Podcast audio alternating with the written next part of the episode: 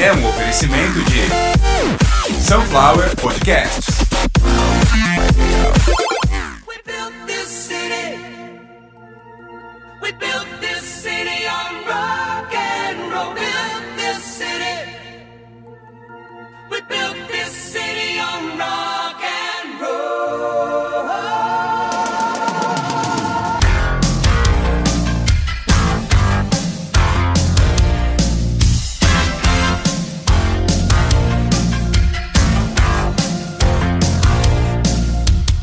Well, well, well. Let me introduce myself.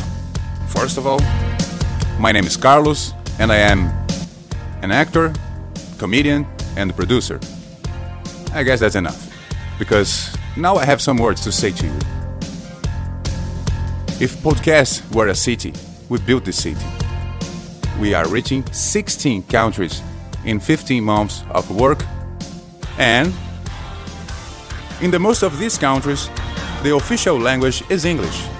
And I think it's time to thank you from outside Brazil for these wonderful 15 months. You know, I went through a lot of shit to get these numbers. A half million, I guess. Precisely, well, precisely, I don't know precisely, okay?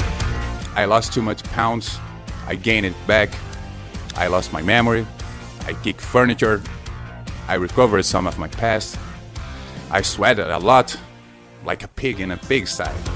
But now I have an impressive and huge audience, and a lot of people are listening to me. So, thank you for everything so far, and never forget I have bills.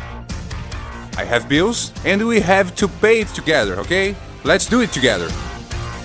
And now it's time to you give me all your money because I need your donate. and it's not a joke, okay? Thanks for turning me. All instructions are in episode description. This show is produced by Sunflower Podcasts.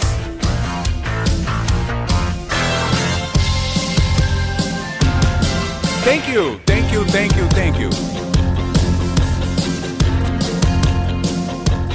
And this summer, don't you forget, take the kids out of the room because I'm going to fuck your butthole. You asshole.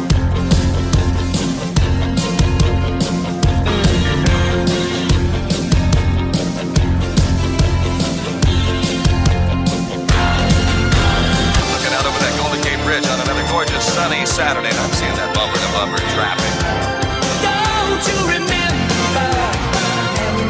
It's your favorite radio station, your favorite radio city, the city by the bay, the city that rocks, the city that never sleeps.